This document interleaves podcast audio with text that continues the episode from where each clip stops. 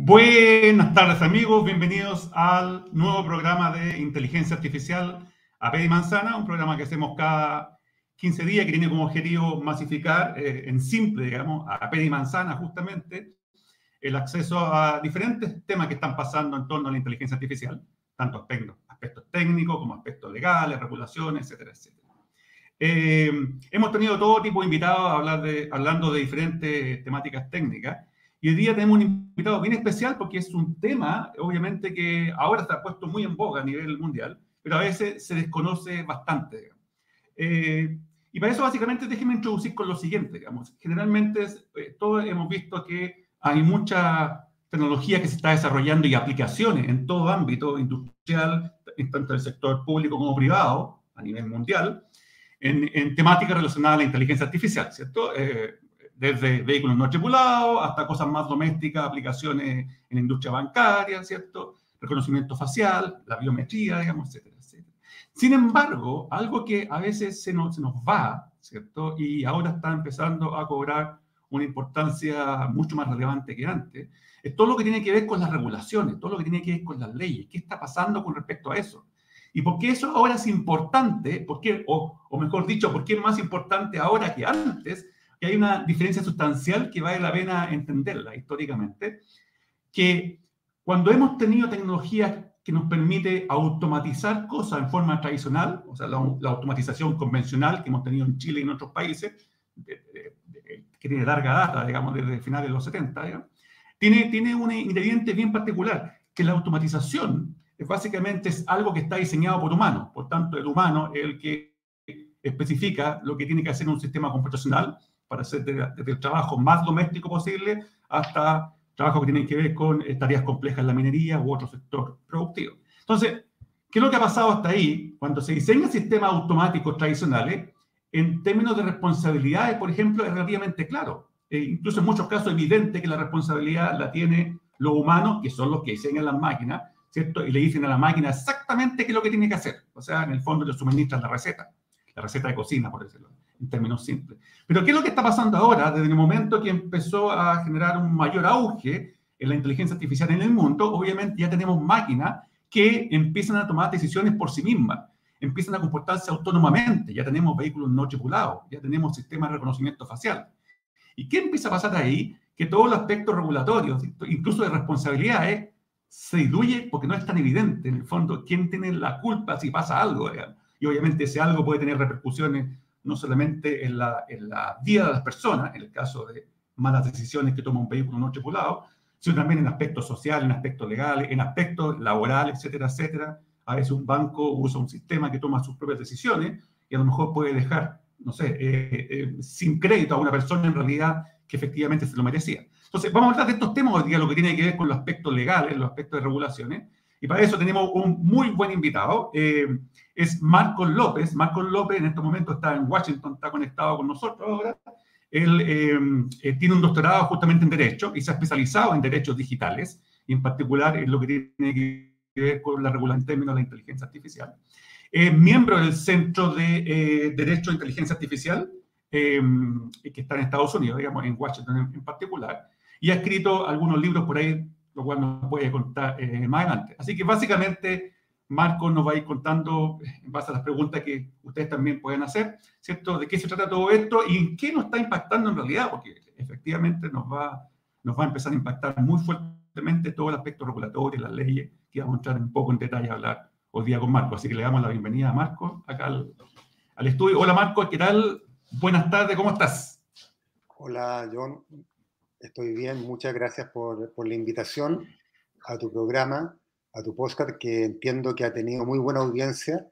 Y bueno, para mí eh, un honor poder eh, haber sido invitado por tu persona, eh, por la importancia que tú tienes en el desarrollo de la inteligencia artificial en Chile, conduciendo, entiendo, el único magíster en inteligencia artificial que hoy día se imparte en Chile y me, y me da la impresión que quizás en Latinoamérica.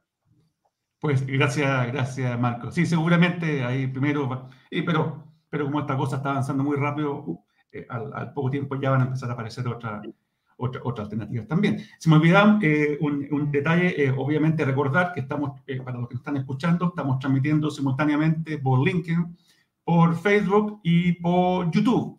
Y además en, en LinkedIn ustedes pueden dejar su mensaje, que estamos viendo ya que tenemos ahí conectado a, a, a, Ricardo, Ricardo Silva, a Marcelo Robles, Pablo Neira, Carlos Araya, un buen grupo. Eh, Rodrigo Ulloa, Armando Aguirre, Eduardo Fiola. Hay un saludo para todos los que se van conectando. Eh, dejamos abierto el chat también, como es de costumbre, para que eh, los que deseen hagan preguntas a nuestro entrevistado de hoy, ¿ya? Como ya ha pasado otras veces. Oye, Marco, para comenzar, y un poco hacía esta introducción de, digamos, la importancia de estos temas actualmente, como nunca, digamos, y, en general ni siquiera en Chile, en el mundo, yo quería partir por lo siguiente en simple para que la audiencia pueda entender. ¿Qué es lo que eh, más allá de las razones técnicas, ¿hay alguna razón legal, regulatoria que de alguna forma gatilló que hubiera mucha más preocupación de antes en el mundo, en, tu ámbito legal, por ejemplo? Bueno, eh, la preocupación por regular el desarrollo de las tecnologías digitales y en particular la inteligencia artificial empieza eh, en Europa yo diría a partir del fin del siglo XX y principios del, siglo XXI. Eh, a partir de, esa fecha hasta ahora, eh, la Unión Europea, bueno, ahora la Unión Europea, anteriormente tenía otro nombre, la Unión Europea, los países europeos eh, empezaron a advertir que los sistemas de inteligencia artificial eh, comenzaban a invadir la privacidad eh, y también permitían ejecutar cierta, cierto tipo de discriminación en relación a cierta clase de poblaciones. Y a partir de ese momento empieza una reflexión en Europa eh, bastante profunda que tiene varios hitos. Un hito importante, por ejemplo, es lo que se llamó el proyecto Robolop, Robolops, que fue un estudio multidisciplinario que eh, precisamente investigó cuáles eran eh, las consecuencias, los efectos de la irrupción de la robótica autónoma en en la sociedad y ahí se discutieron temas de responsabilidad civil, responsabilidad penal, eh, entre, otros, entre otros temas. Y otro hito importante, otro hito importante en Europa eh, acontece cuando la Unión Europea, cuando la Comisión Europea crea el grupo de, de expertos en materia de inteligencia artificial con el objeto que elabore una propuesta que examine eh, las, las implicancias éticas y legales de la irrupción de los sistemas de inteligencia artificial en la sociedad. Y ese grupo de expertos es, eh, el, elabora, digamos, por así decir, la columna vertebral de la doctrina ética y jurídica de la Unión Europea que el que lleva el liderazgo hoy día en el mundo en materia de inteligencia artificial y que básicamente, para explicarlo muy en simple, dicen que crean el concepto de inteligencia artificial centrada en el ser humano. Que básicamente a lo, que apunta es que todos los desarrollos, todos los sistemas de inteligencia artificial tienen que tener por objeto promover el desarrollo humano. Tienen que estar centrados en, en el ser humano y, a partir de, eso, digamos, deducen e infieren una serie de principios éticos. Por ejemplo, el respeto a la autonomía humana. Es decir, los sistemas de inteligencia artificial no pueden poner en riesgo la, autonomía eh, humana, visto, digamos, desde otra forma, el control de los sistemas de inteligencia artificial siempre debe ser humano. Y ahí hay varias, hay varias derivadas, como los sistemas eh, armamentísticos que ocupan inteligencia artificial autónoma. autónomo, justamente. Ciertos algoritmos, por ejemplo, de selección de personal que hacen scoring y toman decisiones automatizadas. En fin, hay toda una familia de, problemas que empiezan a generarse. Otro principio ético fundamental que se deriva de, este pilar que anteriormente expresé es eh, el principio de la prevención del daño, los sistemas de inteligencia artificial deben ser diseñados bajo la idea de que en ningún caso pueden producirle daño al ser humano. Daño de cualquier tipo, psicológico, físico, emocional. Equidad. Incluso laboral. Incluso laboral. laboral. Y, dejo sin trabajo a alguien. Exacto. Labor, eh, equidad, es decir, los sistemas de inteligencia artificial no pueden servir para profundizar las inequidades que hay en la sociedad de género, de trabajo, Exacto. Étnicas y explicabilidad. Explicabilidad, es un tema ahí. Es decir, los sistemas deben, digamos, los, seres humanos, o sea, frente a cualquier predicción, cualquier output que entregue un sistema de inteligencia artificial, deben ser capaces de explicarlo. De explicarlo, deben ser trazables. Y ahí entramos a, lo, a Deep Learning, pues, querido, exacto, querido John, a la red. Hay muchas cajas negras, cajas negras muy buenas, pero que son totalmente eh, inexplicable, digamos, digamos, para mucha gente. Entonces... Exactamente, y es lo que alguna vez hemos conversado, creo, en el sentido de que hay ciertos sistemas de inteligencia artificial que no deberían desarrollarse simplemente porque no pueden garantizar, digamos, el cumplimiento de todos estos principios éticos. Oye, con respecto a ese mismo marco, eh, fíjate que hay un tema importante que, que pasó, bueno, ha pasado más de una vez, pero algo que gatilló importante en términos legislativos, tú, debes saber lo que en, Reino Unido, en Londres en particular, hubo un tema con la policía que usaba sistemas de reconocimiento facial. Entonces, cometieron errores de identificar a un, a un supuesto delincuente que no era, digamos, y ahí se generó, tú debes saber, se generó toda una bataola. Entonces, lo que se ve después es que lo que tú bien mencionabas, que esta nueva propuesta de regulaciones que generó la Comunidad Europea, esto fue como en noviembre, por ahí del año pasado, ¿no? Sí, el año pasado. La, eh, este, este, este y, y, el otro hito, digamos, en, en este itinerario que yo hacía grosso modo estoy tratando, de establecer, y el otro gran hito, digamos, que corona, que ha coronado todos los esfuerzos de la Unión Europea por regular el tema, así como lo hace el europeo, es decir, creando grandes contextos regulatorios eh, deductivos, digamos, no, no como es como es la regulación en Estados Unidos, que vamos a hablar de ella también, por supuesto, ¿ya? Porque es, otro mundo, ¿ya?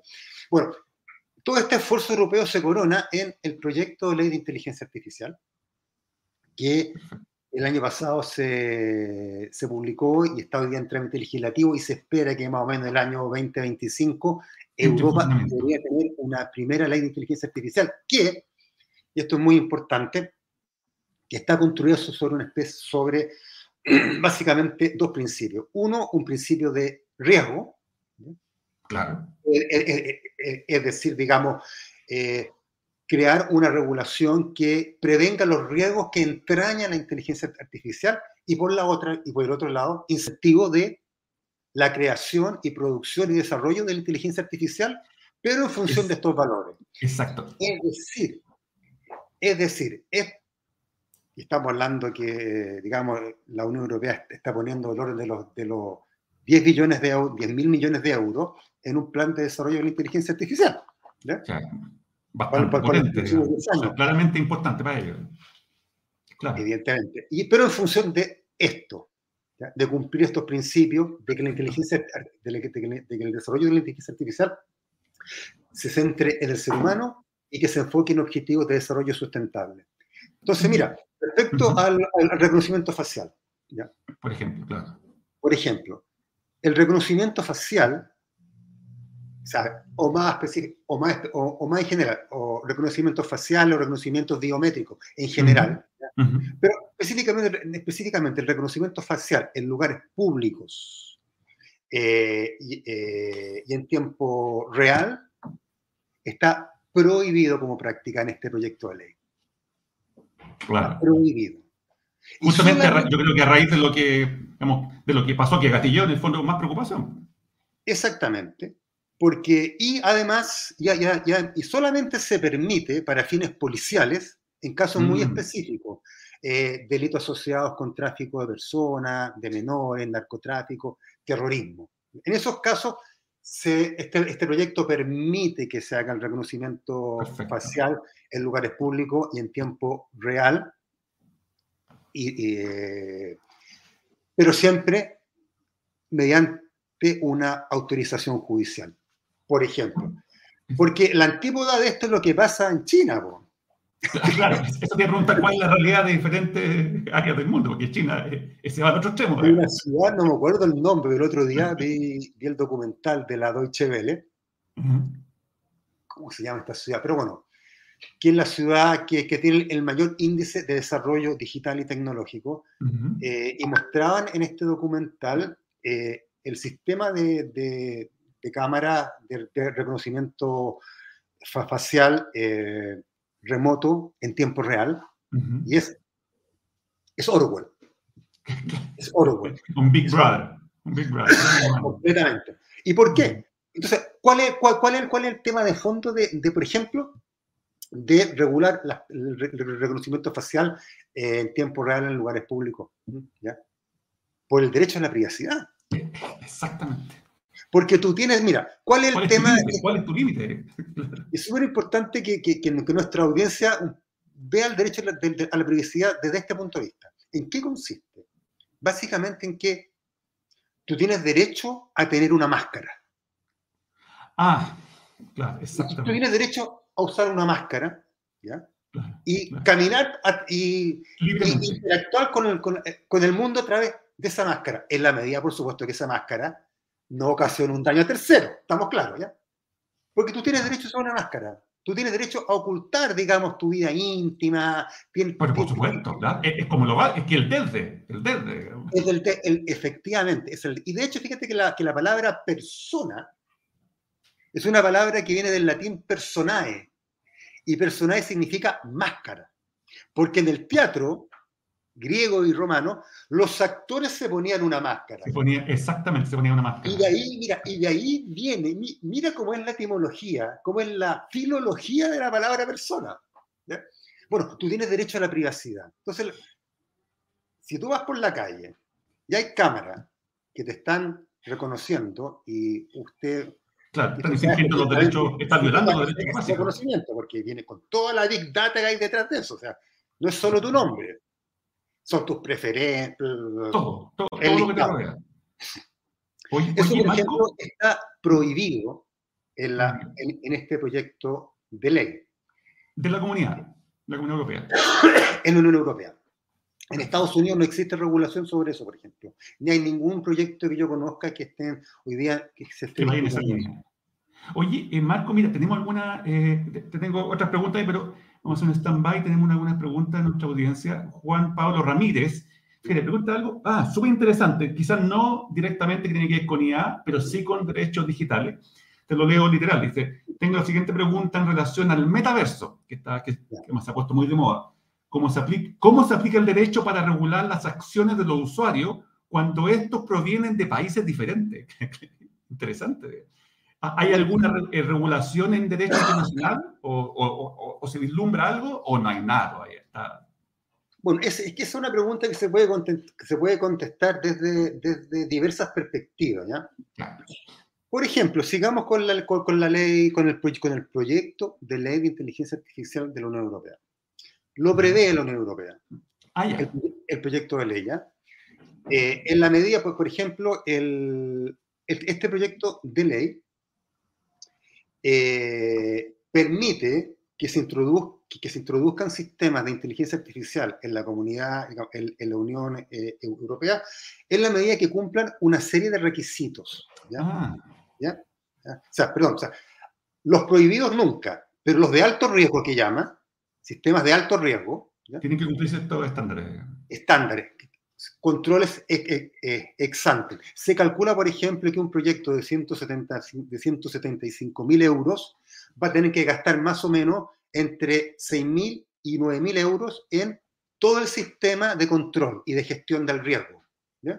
Se calcula más o menos. Estamos hablando de auditoría eh, en inteligencia artificial, eh, auditoría jurídica del, del, si, con, el decálogo de, instrucciones, de, la, de transparencia, se, calcula eso. No, no, quiero profundizar. Bueno,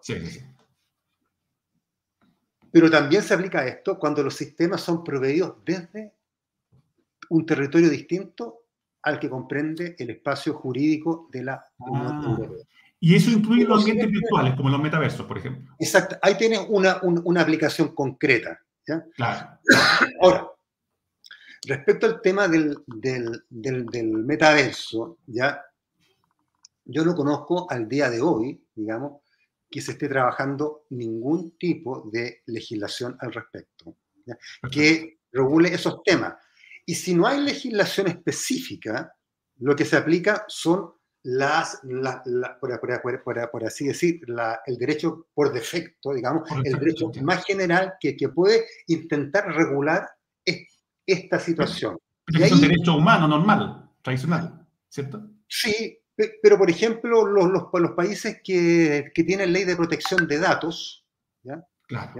Ah, Chile ah. tiene una ley de protección de datos, pero es muy antiguo, hoy día precisamente se discute, se está discutiendo eh, la reforma de la ley de, protección de... Justamente esa es la pregunta que estaba haciendo Rodrigo Bazar, justamente con el tema de los datos personales y la protección. Exactamente, que se va a alinear con el, con el, Reglamento General de Protección de Datos de la Unión Europea, porque ese es el modelo, digamos. Y en ese caso, en el caso de que Chile, por ejemplo, hagamos esta reforma, que entiendo que el gobierno del presidente Boric la está impulsando, y esa ley se promulgue y se publique, casos de metaverso que, que, acontezcan en Chile, eventualmente nosotros podríamos eh, conectarlo con la ley, con esta eventual ley de, protección de datos, que específicamente se va a referir a qué pasa cuando los datos viajan de un país a otro. Además, claro. Y el problema que hoy día, por ejemplo, existe en Europa. Tú sabes que que hoy, día el gran problema que, que, tiene la Unión Europea con Google, con Facebook, con todo esto, con, con, las gafas, es que, los, que Europa no quiere que los datos se procesen no. en los servidores de Estados Unidos, de Inglaterra, no. no los quiere locales. Exactamente. Exacto.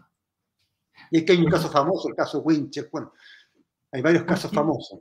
Marco, tú has hablado varias, varias veces ahí y, y también te dio algo de alguna forma en la pregunta que claro, que regulación, regulación, regulación, regulación. Eh, si tomamos el caso de reconocimiento facial, que es una, uno de tantos ejemplos, regulamos y prohibimos estas cosas, pero no puede pasar de repente que tanto regular, regular, regular se convierta casi en un desincentivo a la innovación. Porque pienso, por ejemplo, que algunas multinacionales que habían sacado servicios, productos de reconocimiento facial, cuando detectaron que tenían algunos problemas, eh, de hecho con sesgos eh, raciales, tuvieron que bajar el servicio que estaban proporcionando a los clientes. Entonces, claro, y tiene toda una bataola ahí, lo que tienen que invertir y a lo mejor se puede eh, producir un efecto totalmente contraproducente. ¿Cómo lo ves ahí?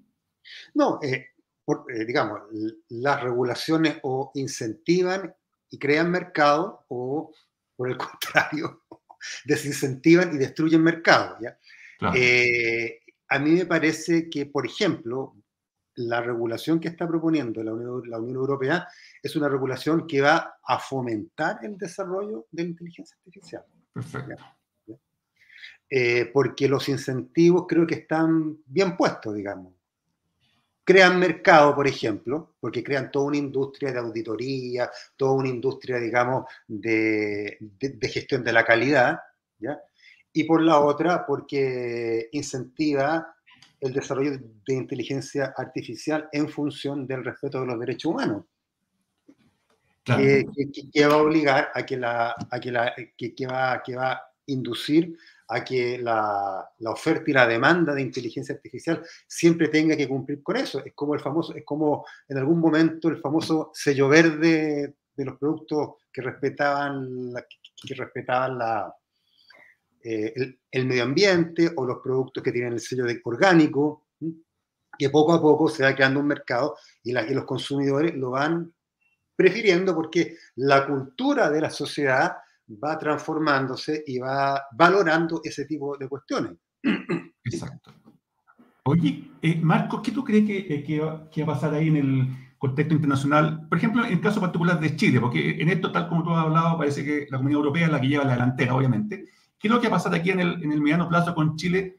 Eh, no, le, no, le, va a quedar otra que adscribirse solamente a la, a la, a la propuesta de la Unión Europea o, o, tú crees que va por otro carril y, que va a ser cosa independiente o que se requieren otras cosas también? Porque luce como que uno se podría colgar y estaría bien, digamos.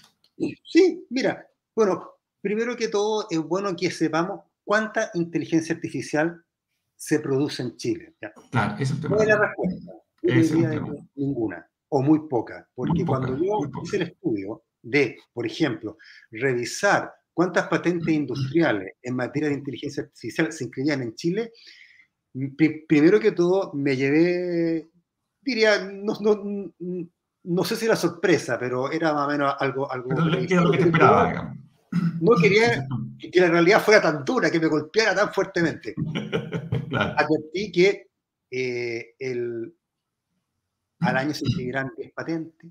¿ya? Con suerte. Y, patentes por transferencia tecnológica, es decir, no inteligencia artificial producida no. en Chile. No, no, no, no. No, porque la mayoría se importa además, la gran parte. Exacto. entonces, eso es lo primero que tenemos que, hay que tener presente. Chile es un país que no produce inteligencia artificial. Exacto. Lo, lo, cual no significa de que en nuestro país, digamos, no exista el talento, ni exista la, eh, el, el, capital humano para poder desarrollarlo. Exacto. Todo lo contrario, yo creo que, que, estamos en una muy buena posición y de hecho todas las, todas las, todos los estudios internacionales apuntan a que primero Uruguay y después Chile son los países que tienen las mejores condiciones para el desarrollo de la inteligencia artificial en toda Latinoamérica. Exactamente. Porque tenemos buenas universidades, tenemos un alto nivel de conectividad, etc. Bueno, Exacto. Dicho eso, veamos en qué estamos hoy día. Hoy día tenemos una política nacional de inteligencia artificial que eh, yo siempre he dicho que es un primer paso que tiene, que tiene ese valor. Eh, es básicamente un documento que establece, digamos, eh, es como una declaración de, bueno, de buenas intenciones, para explicarlo en simple, pero es un primer paso. Y, bajo, y evaluado bajo la óptica que antes no teníamos nada y hoy día tenemos algo, yo digo, ok, bien, demos, pero demos un segundo paso. ¿Cuál sería, ¿Cuál sería ese segundo paso? Eh, ponerle presupuesto, porque, porque esa política nacional no tiene presupuesto. Son sí. con un buen punto, porque eran buenas intenciones, pero en el fondo no hay, no hay recursos comprometidos, nada. cuando uno analiza todas las estrategias de, todas las estrategias de desarrollo de inteligencia artificial en el mundo, eh, la otra mitad del, de, de, la política es cómo, cómo vamos tirando las lucas. ¿ya? Exacto. ¿Cómo van saliendo los dólares? Ya una partida para educación, una partida para startup, una partida, en fin. Entonces, pero, pero es un buen paso. Ya. Exacto. Hay, hay, todo esto, dicho todo esto, hay, hay, que agregar que en general eh, Chile es un país que en, la, en, lo que se refiere a las grandes regulaciones siempre ha seguido a Europa. Y hoy día más que nunca, y hoy día más que nunca, porque somos miembros de la OECD. ¿ya? Exacto. Y además tenemos un trato preferente con la, con la Unión Europea. ¿ya? Y, porque, y porque además la, las regulaciones que está proponiendo la Unión Europea, desde un punto de vista cultural, eh, hacen mucho sentido eh, en Chile y en Latinoamérica. Por consiguiente, mi respuesta es, nosotros lo más probable es que, bueno, en materia de protección de datos, vamos, ya estamos siguiendo el reglamento europeo y lo más probable es que si alguna vez en Chile existiera una ley de inteligencia artificial, lo más probable, pienso yo, es que vamos a seguir la, la experiencia europea. Claro. Agarraría de ahí. Oye, en, el mismo plano internacional, eh, Marco, ¿qué pasa, ya que tú estás ahí mismo, digamos, conoces mejor la realidad, qué pasa con el caso de Estados Unidos? Porque, ¿por, ¿por, qué no hay todavía, me, me huele que de repente hay razones media económica, de incentivo, no sé, porque a veces huele que si yo regulo, regulo, regulo demasiado, especialmente para grandes empresas tecnológicas, obviamente, como te decía antes, se puede convertir en un, en un desincentivo. Entonces, ¿hay algo de eso o hay un atraso porque están preocupados otras cosas, nomás, nada más? No, o sea, los Estados Unidos están trabajando full time, pero trabajan de otra forma. ¿ya? Claro. A ver, yo podría situar el inicio, así de, de la preocupación eh, gubernamental sobre el tema de la inteligencia artificial, específicamente sobre el tema de la inteligencia artificial, uh -huh. por el año 2016. Con anterioridad, digamos, han habido muchas iniciativas en materia de Big Data, en fin, tecnología, mucho, pero específicamente así, la palabra inteligencia artificial, parte del 2016, en el gobierno del presidente Obama, cuando crean un documento que se llama Preparándonos para la Inteligencia Artificial. Pero te voy a enchufar el notebook que me acaban de... La, sí, sí, sí. que está en rojo. Dame un segundo, ¿ya? Sí, eh, mientras tanto aprovechamos de agradecer. Hay algunos comentarios, algunas preguntas. Rodrigo Ulloa, de Rodrigo Azar, ya hemos respondido algunas preguntas de, de Rodrigo. Eh, Ricardo Silva, ahí la vamos a ir tomando. Eh. Disculpa por la... Sí, sí, sí, tranquilo. Y en ese documento... ¿Aló? Ah, ahí está. No, está bien, se escucha. Muy bien, eh, me cambié de página. Y en ese documento eh, Estados Unidos fija lo que va a ser su política de desarrollo de inteligencia artificial, que básicamente eh, uno podría decir que tiene por objeto colocar a Estados Unidos en la delantera mundial del, desarrollo científico, eh, con como, como, se trabaja acá en Estados Unidos, que siempre es público-privado, digamos. O sea, el Pentágono cuando encarga, digamos, un, un sistema de inteligencia artificial, lo licita, digamos, en la, en, el, en, la empresa privada, digamos, ¿no? Exacto. Eh, y, esa, y por consiguiente, digamos, eh, profundizando la, la alianza público-privado y cuidando de no eh, desincentivar el desarrollo de tecnologías que todavía no están maduras, que es a lo que tú te refieres. y que por consiguiente no por seguir ese camino desincentivar eh, y relegar a un segundo plano en esta carrera por el desarrollo de inteligencia que sabemos que el que llegue a la delantera va a ser el, líder mundial en, lo, que, lo, que, lo, que, resta del, siglo. Pero Marco, ahí definitivamente entonces, por lo que tú has mencionado... Pero, pero espérate, sí, es que, lo que pasa es que ese fue, ese fue hoy día, entonces a partir de ahí empezó el tema. Y Estados Unidos reguló expresamente en la, ley de presupuesto militar del año 2019 por primera vez la inteligencia artificial. Claro. Y es una ley que además, y en la ley de presupuesto militar, eh, se da el trabajo de definir qué es inteligencia artificial, lo que comprende, las áreas, y por supuesto crea una serie de instituciones eh, y pone millones y millones de dólares en el desarrollo de la inteligencia artificial para fines militares. ¿Y de seguridad. ¿Qué rol tenía la regulación, eh, Marco? ¿qué rol, qué preponderancia le dieron a la, a la, regulación ahí? Porque yo vi la política, pero, pero, no, pero no me pareció ver muchas regulaciones, digamos. O bien, muy genérico. No, es, es básicamente, básicamente es creación de disposiciones legales para permitir que el mm. Pentágono eh, pueda crear sistemas de inteligencia artificial con fines de seguridad y con fines militares. ¿Ya? Ya.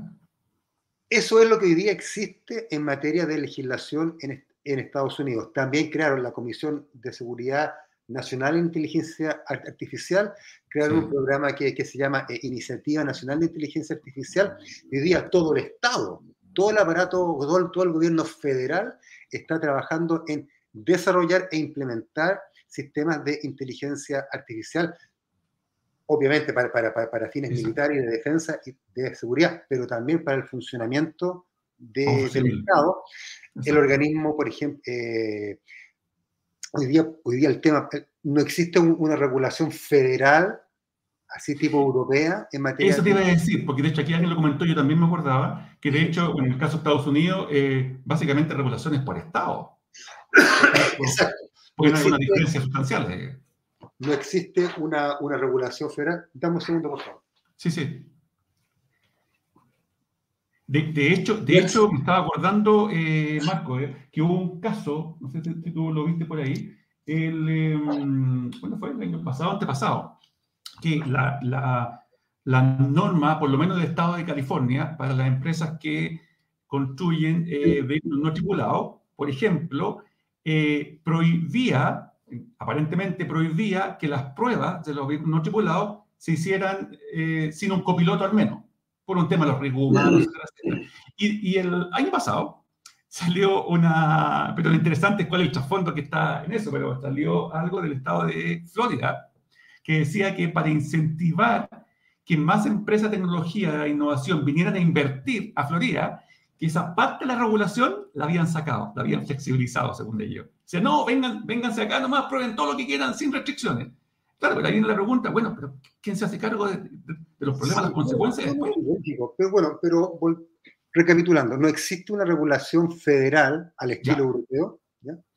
Si, existe, si existe una regulación federal en materia de incentivar el desarrollo de, la IA eh, a nivel en, temas de seguridad, en temas militares y en temas de funcionamiento del aparato eh, federal, conexión entre ministerios, etc.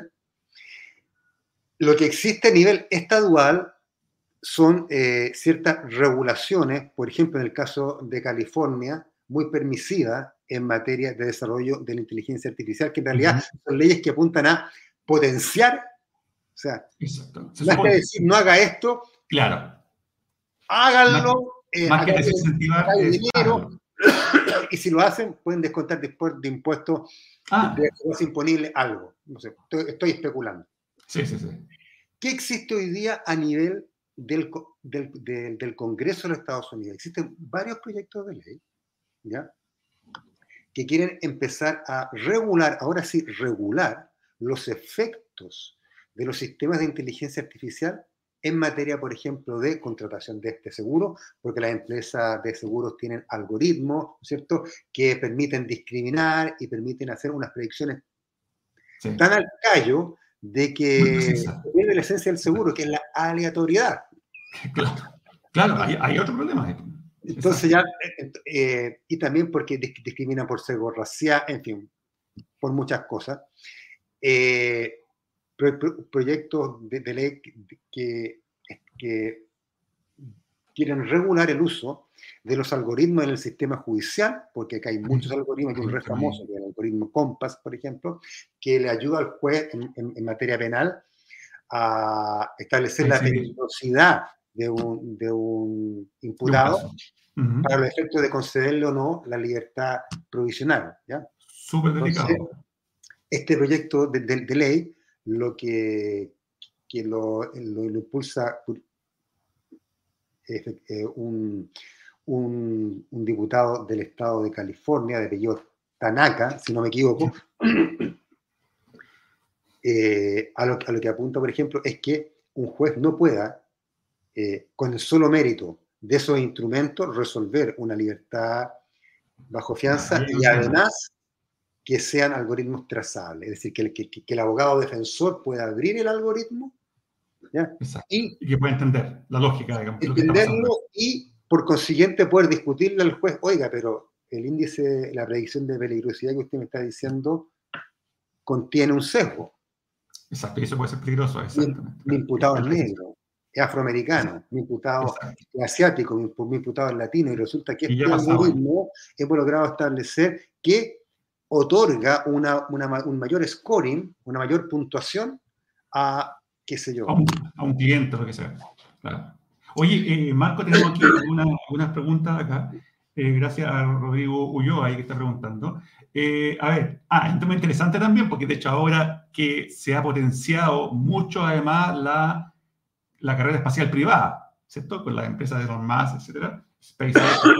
Rodrigo yo pregunta, eh, en términos de regulaciones, no solo entre países, sino qué está pasando a nivel de si se considera el espacio para esto. ¿Habrá que considerar el espacio? La Estación Espacial Internacional, por ejemplo, ISS. Digamos, ¿qué es lo que está pasando ahí? Si hay innovaciones que tienen que ver con, con IA, digamos, ¿qué regulaciones? No, yo la verdad que Desconozco si existen, si existen regulaciones. Eh, Pero tarde o temprano va a pasar algo ahí. Relacionadas con la inteligencia artificial, con el uso de la inteligencia artificial en el espacio. ¿ya?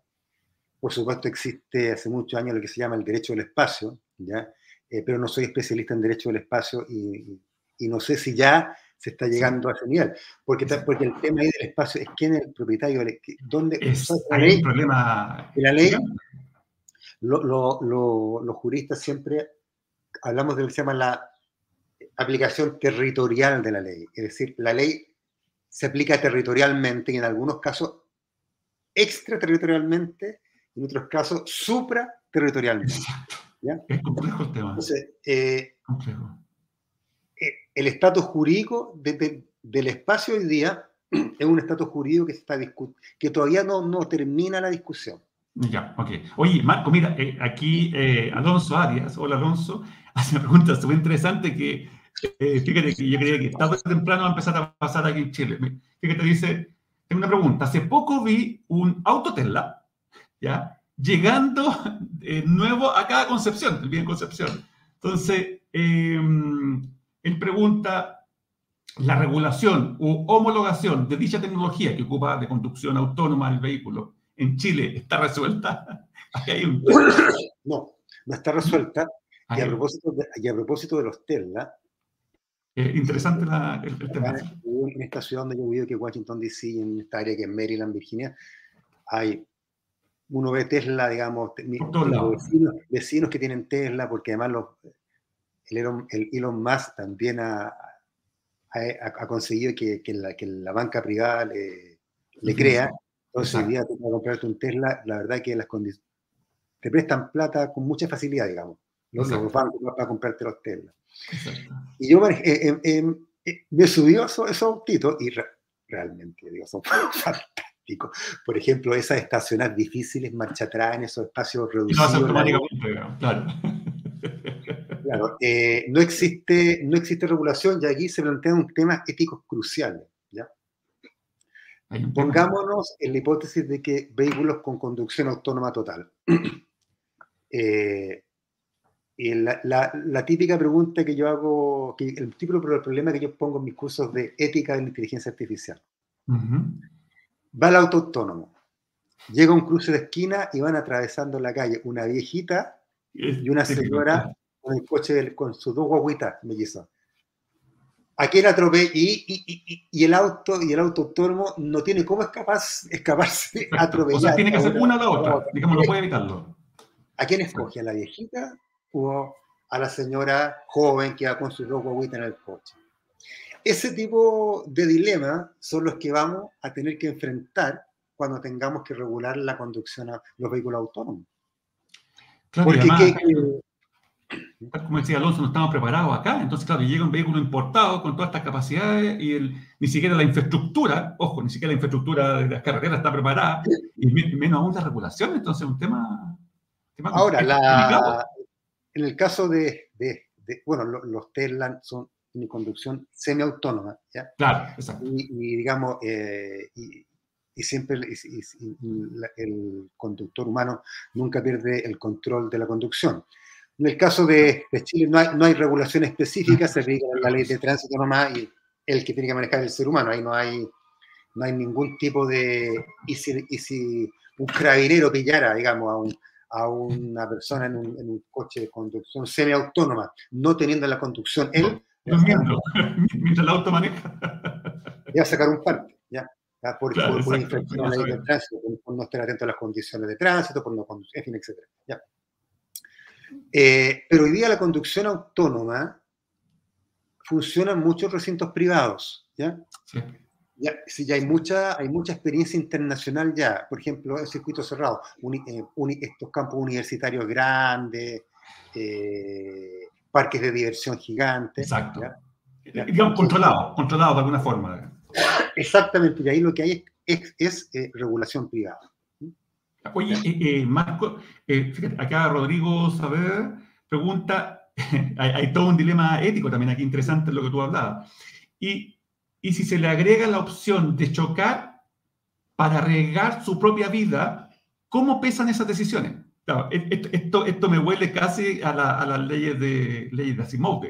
A las leyes, las leyes de la robótica de Asimov. Claro, es como, es como muy, muy, muy la línea. Bueno, eh, el suicidio altruista de, las máquinas es algo que está expresamente, digamos, eh, contemplado y que, uno puede, y que uno puede inferirlo, digamos, de, la, de, la, de todas las regulaciones que hoy día existen en, el mundo, las pocas que existen, incluso en este, este, en este proyecto de ley, porque los sistemas de inteligencia artificial no pueden hacerle daño a una persona. No.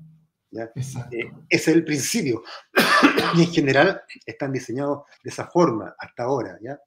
sin perjuicio que se cometan errores. Por consiguiente, puesto en ese intríngulis, digamos, eh, el, algoritmo debería tener, digamos, el código que, que lo haga autoeliminarse. Pero específicamente en el caso del vehículo autónomo, la hipótesis que estábamos conversando nosotros es otra. El vehículo ni siquiera tiene la posibilidad de autodestruirse, ni de desviarse, ni de chocar. O sea, sus únicas opciones son o atropella a la, a la viejita o atropella a la mujer con la y ese, es un, y ese es un tremendo dilema ético y ese tipo de, dilemas van a tener que resolverse.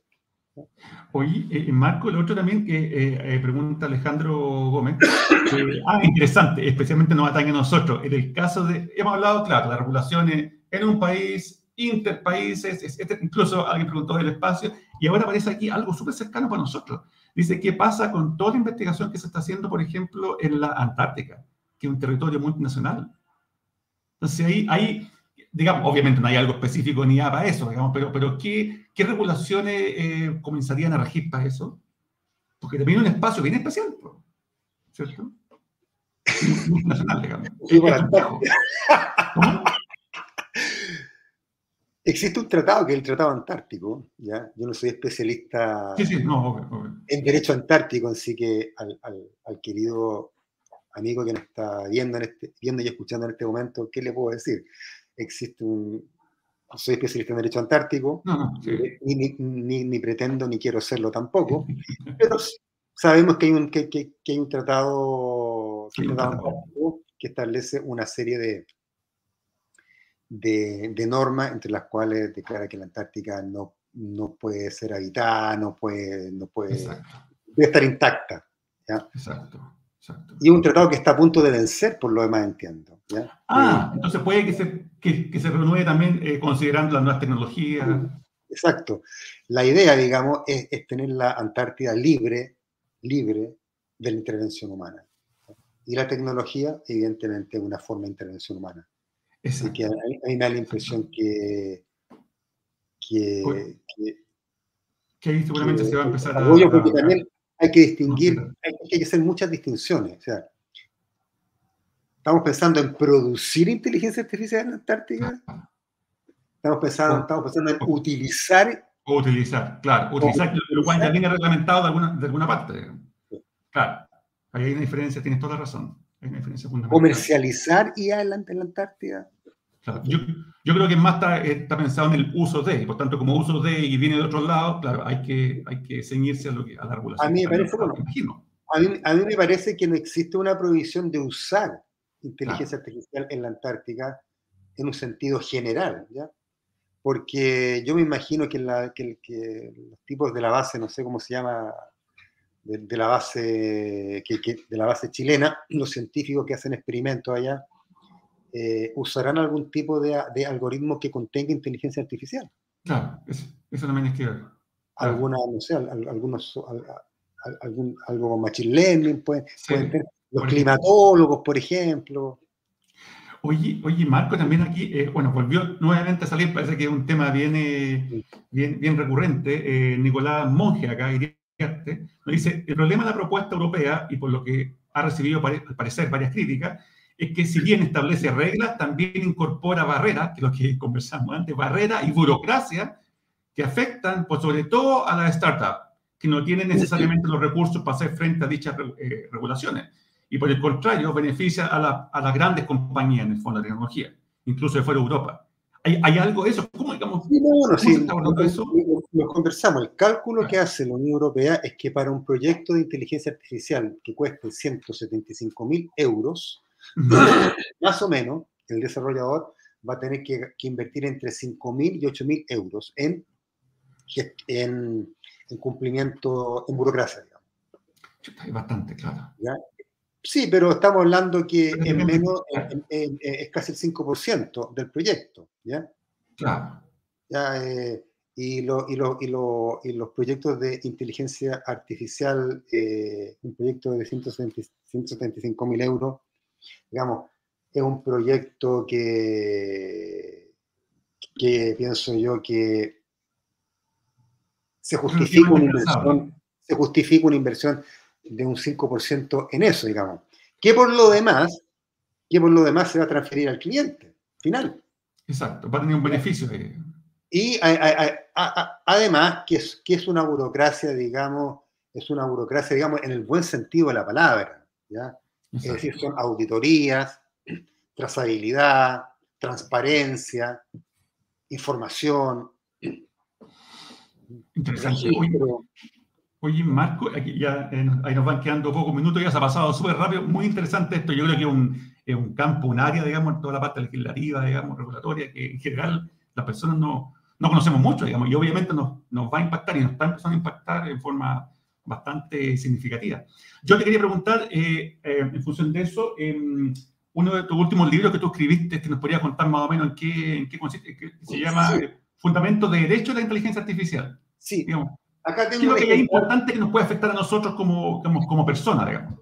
Afectar positivamente, digamos. Este es el libro, se llama Fundamentos para un Derecho de la Inteligencia Artificial. Queremos seguir siendo humanos. Lo publicó la editorial Tirarlo Blanche, España. Ya. Eh, se encuentra en papel, se encuentra, lamentablemente no se ha podido publicar en Chile, pero sí se encuentra en digital, en la librería digital de Tirarlo Blanche, en distintas librerías páginas digitales se puede comprar el libro.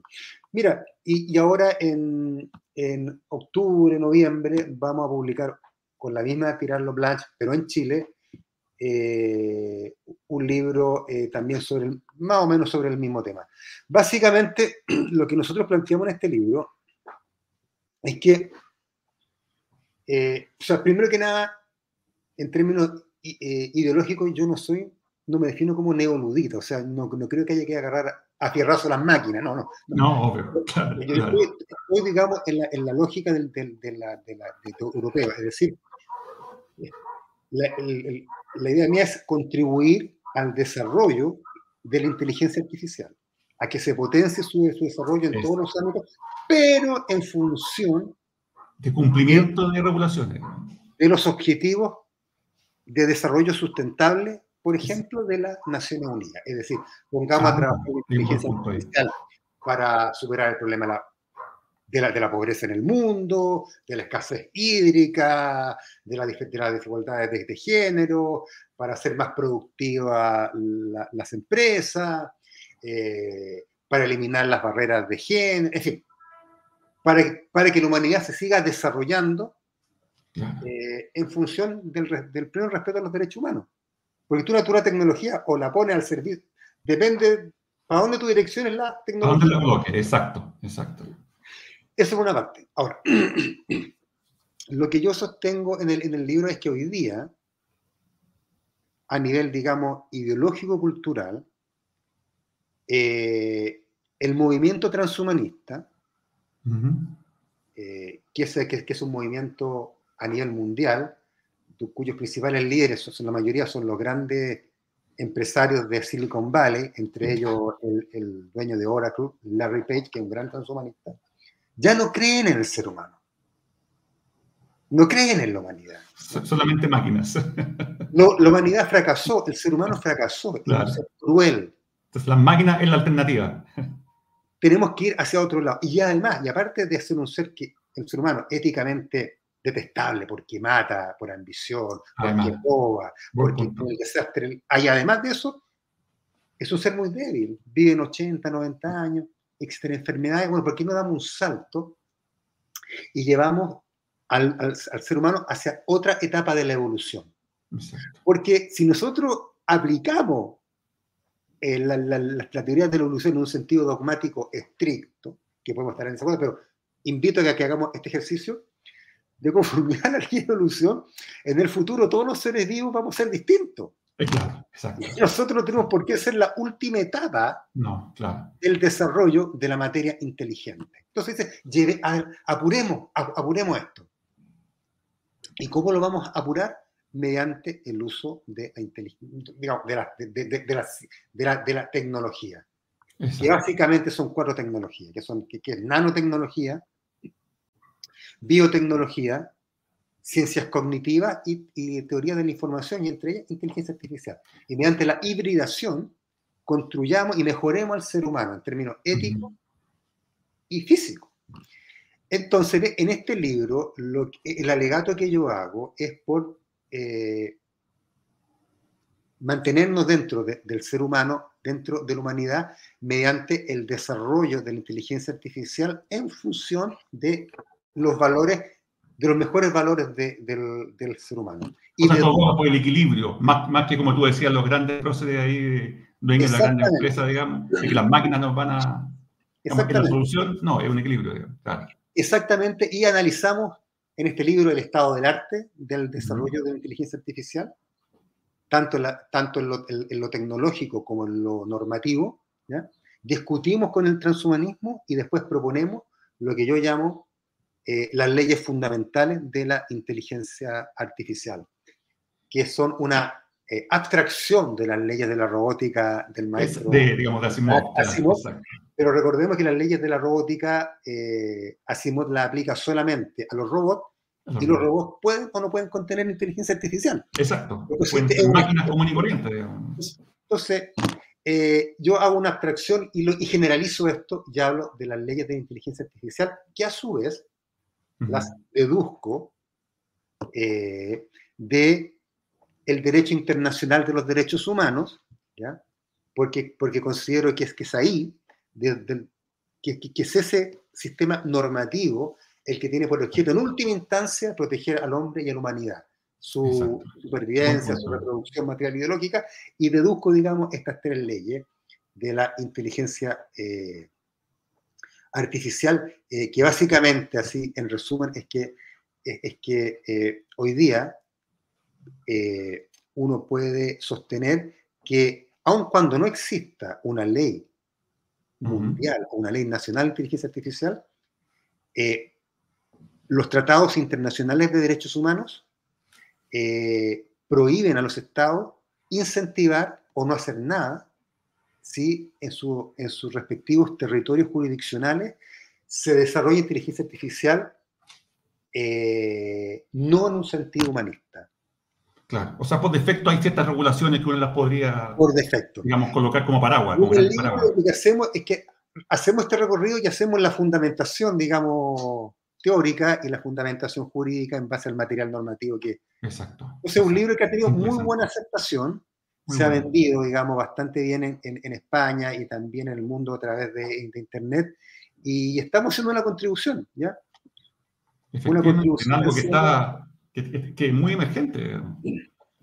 Claro, pero, pero, lo más importante, y, y espero con esto no, no, quitarte más tiempo, estimado John, es que la inteligencia artificial o sea, tenemos que moverla, potenciarla, impulsarla, eh, tratar que nuestros gobiernos, digamos, incentiven la producción de inteligencia artificial nacional, en fin, pero...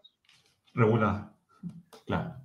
Mira, ni siquiera digo regulada, digo en función de... Exacto. Para, ¿Para qué en Chile, por ejemplo? Hablemos de Chile. Por ejemplo, escasez hídrica. Ahí podemos tener alternativas. Por ejemplo, por ejemplo, eh, educación. tenemos un campo. montón. Agricultura, jardinería, eh, algoritmos. Es tanto, o sea, cambiar, mira, un solo ejemplo, cambiar todo el sistema de, de medidores de agua en las casas, por ejemplo. Eso, solamente eso. Bueno, hay tanto, hay tanto. Desarrollamos inteligencia artificial en la medicina. Exacto. Donde, donde hay un montón de beneficios para, para la gente. ¿Por qué diablos vamos a pagarle 80 mil pesos a un radiólogo para que nos interprete una radiografía cuando sabemos hoy día que los algoritmos de interpretación radiológica son mucho más... se equivocan menos que los radiólogos. Se equivocan menos, claro. Y le vamos a dar acceso a la gente de menores recursos a que puedan tener una medicina mucho más al alcance de ellos. Entonces, es que son tantos, son tantas Muchos beneficios que además tienen que estar de alguna forma, eh, no sé si llamarlo regulado o no, pero también que estén eh, Exactamente. en armonía, digamos. Si no, no puedes producir lo que tú hablabas previamente. Gobierno digital. Gobierno digital también, es un tema. ¿Hasta cuándo? o sea, hacer fila en el registro civil hacer fila acá, ir a impuestos internos, hacer la cola, que te atiendan mal. especialmente acá, Chile. Oye, muy, muy interesante, Marco. Es una, conversación que da parto. Quizás en alguna otra sesión ahí eh, de, este programa vamos a tener que tenerte de nuevo porque yo creo que nos van a quedar un montón de cosas en el tintero. Y, la gente acá está muy interesada, está muy interesada en los temas porque muchos de nosotros desconocemos, obviamente, o que no es nuestra materia, el tema, tema legislativo, el tema regulatorio, que tarde o temprano nos va a empezar a, incidir, pues, esperemos más positivamente que, digamos, que negativamente. Hoy, a quienes estén interesados, eh, bueno, eh, Marco tiene su página LinkedIn, ahí pueden conectarse con él, eh, pueden ver lo de, lo, de, su libro, que es muy interesante, ¿ya? Él, él, estaba describiendo y que parece que dijiste que va a hacer un lanzamiento aquí en Chile también, ¿cierto? A fin de año. Sí, en octubre. Sí, sí, en octubre vamos, vamos a hacer un lanzamiento de un libro en Chile. Eh, este año voy a estar en Chile en la Universidad del Desarrollo haciendo eh, un curso de, de regulación de, de, regulaciones de inteligencia artificial y también vamos a estar en el magíster de inteligencia artificial de la Universidad Adolfo Ibáñez que dirige John. Súper, súper. Muchas gracias, Marco. Eh, muchas gracias por aceptar la invitación. Estuvo súper interesante. En, realidad, el tiempo se nos pasó volando. Sé que hay más preguntas de la, de la audiencia, no tenemos, no tenemos más tiempo, pero los invito a que se contacten con Marco. Ahí, el gustoso ahí puede responder algunas dudas de las redes sociales, digamos. Y también, si a alguien le interesa en más detalle, especialmente a, a nuestros auditores que están en más el ámbito legal, ahí también pueden ver eh, mayor información sobre el libro de Marco. Así que, Marco, muchas gracias. A ver si te vamos a tener más adelante en otra sesión para estos temas tan, tan interesantes, digamos, que nos compete muchas gracias, Muchas gracias a ti. Agradezco la invitación, que reitero, para mí es un honor eh, que me hayas invitado por la importancia y trascendencia que tienes tú en el desarrollo de la inteligencia artificial en Chile. Tú eres uno de los líderes indiscutibles en la materia. yo soy apenas un ayudante. No, no, no, si todos, todos tienen que aportar, todos tienen que, todos tienen su, su nicho ahí, eh, tu nicho es un tema, tema eh, regulatorio legal, yo creo que es un tema que yo creo que, que, la gente lo escucha, pero no lo entiende, y obviamente cuando uno empieza a ver el detalle, se empieza a dar cuenta, wow, o sea, hay una cantidad de, una cantidad de repercusiones para bien, que son bastante interesantes, incluso para las empresas, mucha gente, empresas que tenemos que nos están mirando, empresas tecnológicas, porque obviamente más temprano que tarde le va a empezar a tocar, obviamente, porque van a tener que haber ciertos cumplimientos de normas, ciertos temas de explicabilidad, y que ya se están dando, que tú mencionabas, temas de sesgos, el famoso bias, ¿cierto? El tema de privacidad de información. Entonces, obviamente, esto nos va, nos va a tocar a todo, todo tipo de personas, tanto en el mundo civil como en el mundo eh, eh, militar también, como lo decías tú, y tanto en el ámbito privado como, como, público. Así que en realidad está todo involucrado, está todo, está todo, está todo el ecosistema metido en esto. Entonces, todo metido, es, claro. es, imposible que alguien no, no, le toque el tema. Digamos. Así que muchas gracias por todo. Sí, sí, por supuesto. Muchas gracias por todo y al, al, resto lo esperamos en una nueva sesión en 15, en 15 días más con otro excelente invitado para hablar y compartir de diferentes temas relacionados a inteligencia artificial. Y como de costumbre, a peri y manzana, o sea, para que lo entiendan todos de la forma más simple sin mucho tecnicismo, de tal forma que la gente no solamente entienda, sino que muchas veces también le quite, lo, le quite los temores, especialmente en el ámbito legal, que obviamente siempre hay, hay temores de lo que podemos o no podemos hacer y de lo que las máquinas en el futuro van a poder o no van a poder hacer. Así que un tema, tema que aparte. Así que lo dejamos hasta acá. Muchas gracias nuevamente, Marco. Gracias a la audiencia. Ahí están los saludos. Muy interesante todo. Y nos vemos en 15 días más. Saludos a todos.